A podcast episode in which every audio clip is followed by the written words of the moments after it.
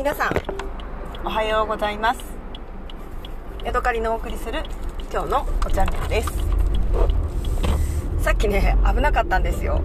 あのね私えー、っとねポッドキャストをね録音するのにアンカーというね昔はアンカーで今はポッドキャスターかな？っていうあのアプリを使っています。でねそのアプリをね開けっぱなしにしたままねあのー、にしておいたんですよ。で自分の作ったね録音がそこにあの書い残ってるんですけどあの台とかが見えるんですけどね。夫がそれをねあの見つけてねその時夫が帰ってきてそれを見つけてねムンナールの紅茶園に行った話とか言ってそれをね読み上げてねニヤニヤしてるんですよね。でね私ああダメダメ見ちゃダメ私が作ってるコンテンツなのとか言ってね言ってえー、知らんぷりはしなかったんですけどね。あのななていうかなすごいね恥ずかしかったです。なんか恥ずかしいです。ねで夫にねこういうポッドキャストやってるっていうことはね夫は知らないんですよね。で今まで今ね車の中にね虫がいてね大きなアブがいるんですけどねそれをねあの窓から出そうとして、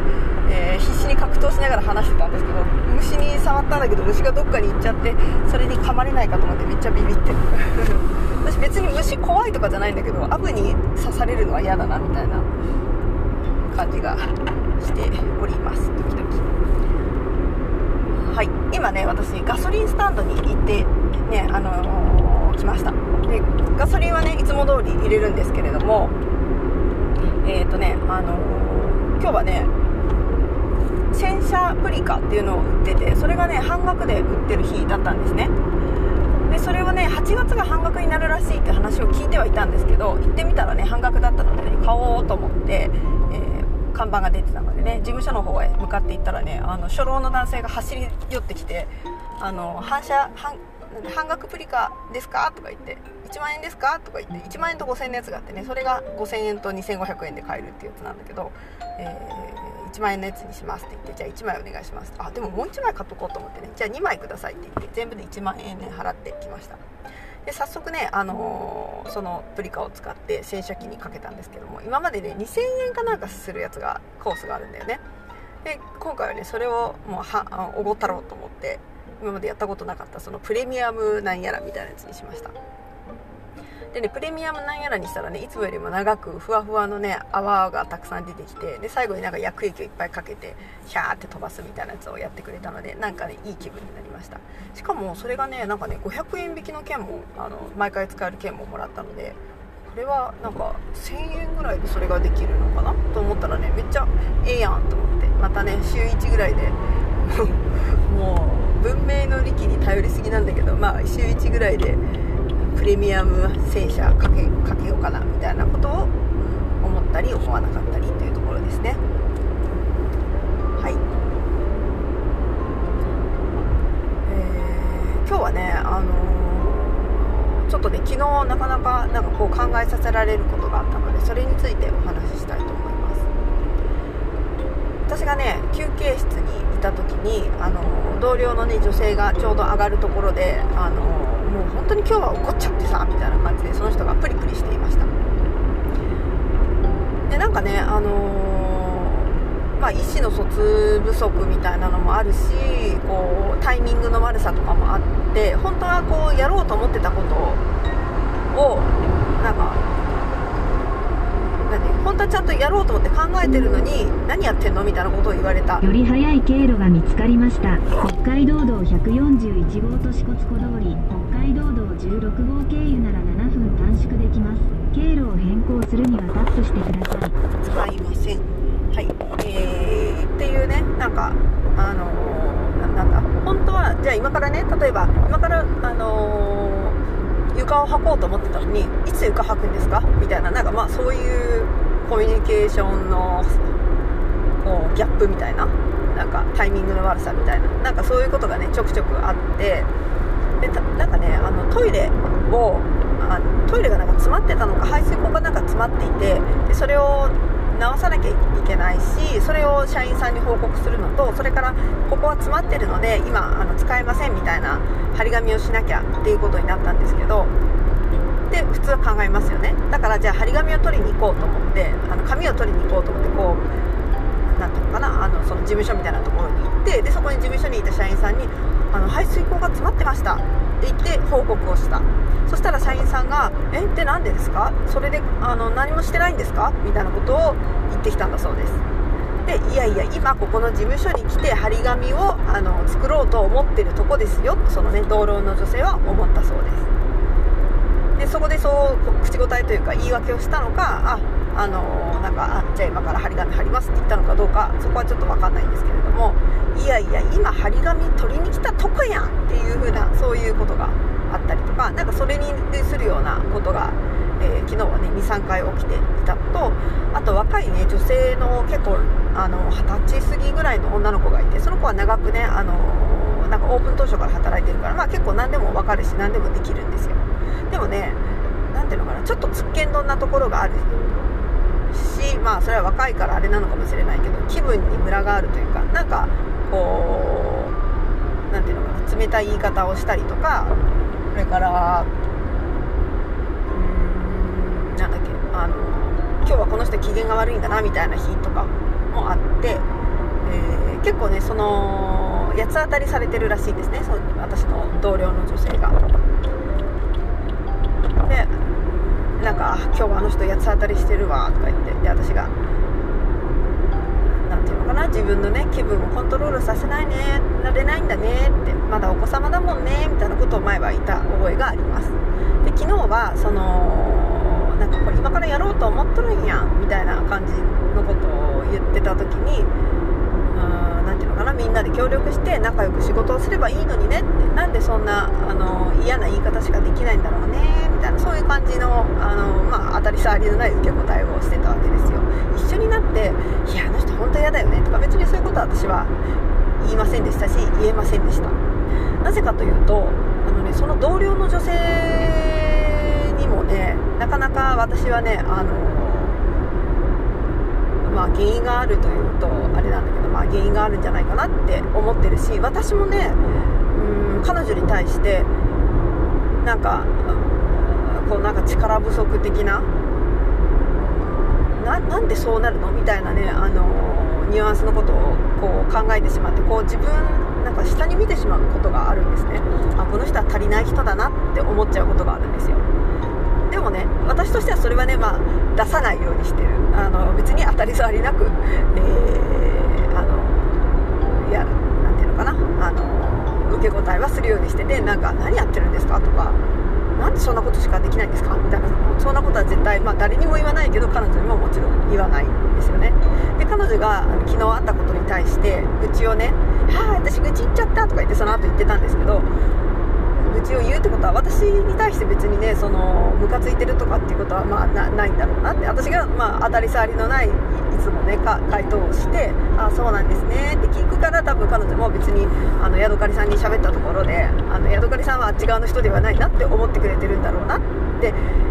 思ってまあ良かったなと思いつつでもごめん私もあなたのことはちょっとなんかあのもうちょっとどうにかならないのかなって思ってるよっていうのがあってねなんかねちょっと心が痛いくもあったしあでもこの人もねでも確かにね彼女が頑張ってるってことはすごくわかるんですよ。頑張ってるんだけど空回りしてるというかがんなんか人が頑張って100%出せるところが彼女はまあ70か60ぐらいしか出せない能力がま低い人なんだなっていうのが分かるんですよね。で周りの人が彼女に対してね冷たいしなんかねその女若い女の子はねあからさまにそのはぁみたいなこういう態度も取るらしいですね。何回言ったら分かるんですか？みたいな感じのもうねそう言わせてしまうその彼女の同僚のね女性のね何ていうのかな不足なんて仕事能力不足っていうのもねまあ見ててすごく分かる。でもその同僚の女性が一生懸命分かってあのやってるのは分かる。でも一生懸命やってても全然そのレベルがね低いっていうのもすごく分かる。うん。なんかねあの、で思ったのはレベルが低くて一生懸命やっているからといって、えー、そのね同僚の女性は周りの人のねって思ってる気持ちに対して気づかないわけではないんだなっていうこともねあの思ったんですよ。だからもしかしたらね私もねはあって思ってるのをもしね出したらねきっと気づかれるだろうからこれは気をつけねばって思った次第なんですよね。だから何やねんっていう話なんですけどなんだろうね彼女の何て言うのかななんかねいんですよね彼女は。ちょっとぶつけて「あ痛い手ぶつけちゃった」とかなんか「あこれ雑巾落としちゃった」とか別に言わんでよくない？みたいなことをねなんかいつもね口に出して言ってるしあの何歳なんだろう？50歳とかそんなぐらいだと思うんだけど何ていうのかな？同じバイトのなんか人からみんなこう失笑されている的なねところがあって見た目もこうお手入れできてない感があるしうんなんか生きていくことに対してきっとまあいろんななんかまあ、バイトなのか社員さんなのか分かんないんだけどいろんな他にもなんかスーパーで働いてたりとかコンビニで働いてたことがあるって言ってたからでそのねコンビニで働いてた時の話を聞いたことがあるんだけども結構なんかそのオーナーに対から冷たい仕打ちを受けたみたいなことを言ってたんだけどそれがねそのオーナーが悪いのか彼女のまあその言動からね、まあ、そうなっちゃう人もいるよね的なこう何ていうのかなやっぱりこう大事にされない感じ。何ていうのかなあのね本当悪口なんだけどうんとね「ハリー・ポッター」に出てくるね屋敷しもべのドビーってやつがいるんですよね。これはまあググってみてください。あのね女の人なんだけどね屋敷しもべドビーみたいな見た目だしなんか屋敷しもべドビーみたいななんか本当にね目の前にいるのはね屋敷しもべドビーかなみたいなそんな感じの人でやっぱ仕事はあんまできなくてなんか騒がしくてなんかですごく不健不健康そうなね見た目なんですよね。だからかといってこう何ていうのかな身なりを構ってそこをこうカバーするっていうこともないみたいだし。はあ。なんかなんだろうね。なんかさなんかどうにかもうちょっとなんか頑張ったらもうちょっとなんかできるんじゃないのみたいな。やっぱりねあの自分の身なりを整えることとかっていうのって人にね自分を攻撃されないようにその攻撃ポイントを与えない自衛策でもあると思うんですよね。ルッキズムっていう嫌なものがあるじゃないですか。やっぱりやっぱり見た目だよねみたいなことになるのって、えー、ね、あの残念ですよね。でもそれは確実にこの世の中にルッキズムっていうことは存在してるんですよね。だから何ていうのかな性格が悪くても美しい人ってまあそれなりに尊重されるというか一瞬そのね最初見ただけの時かもしれないけれどもまあそこまでこうケチョンケチョンにね最初から後々嫌われるかもしれないけど最初はまあ多少なりともいろんなものをつかむことができる。なぜならその人は綺麗な人でしかもそれをこう何て言うのかな磨いてるというか自分をこう綺麗でその例えば髪の毛も綺麗に溶かしてお化粧も綺麗にして服も、まあ、あの嫌な感じの服を着なくてっていうことで自分をプロデュースしているわけですよね、うん、そうそうプロデュースっていうのかな。で自分がね屋敷しもべドビーみたいなね、あの見た目なんていうのかな、まあ、体とか顔とかだったとしてももうちょっとねなんかこう演出方法があるわけですよ。何ていうのかな。彼女はねあのー、なんかボロッチい服着てるんですよね。で屋敷しもべドビーって私あの調べてこの前ねネットで見てふわーってなったんですけど屋敷しもべドビーはあのその自分がね隷属している主人の枕カバーとかなんかボロッチタオルかなんかを服としてね体につけることによって自分が奴隷であるっていうことをなんかまあアイデンティティとして示しているみたいなことが書いてあってなんかそれも見てなんかすごい心がなんかゾワってなったんだけど彼女もねなんかどこでこうたんみたいな服だったりとかなぜそれをみたいな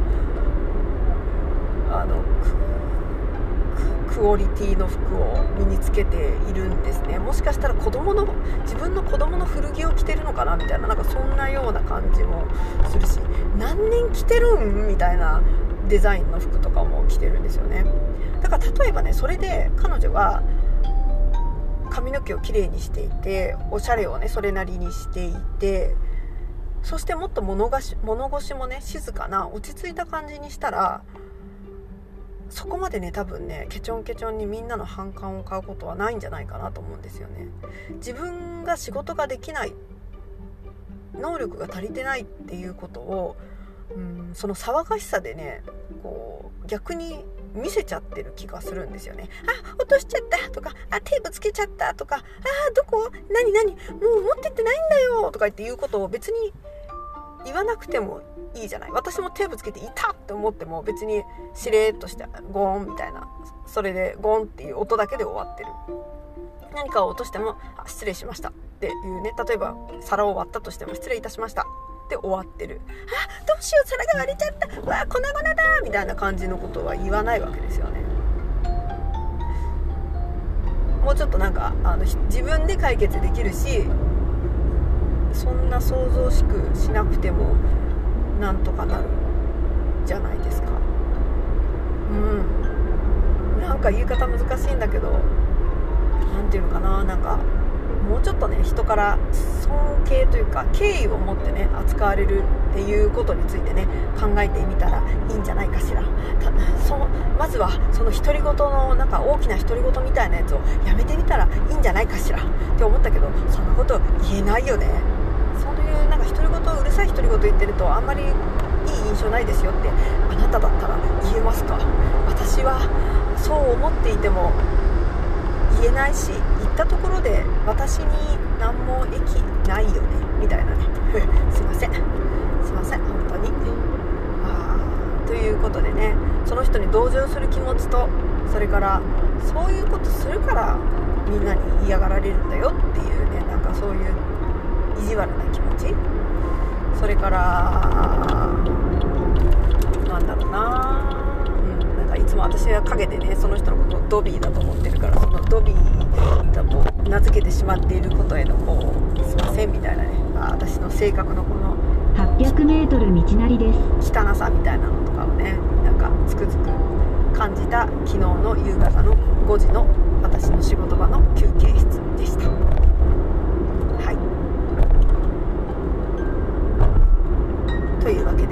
今日はここまでです。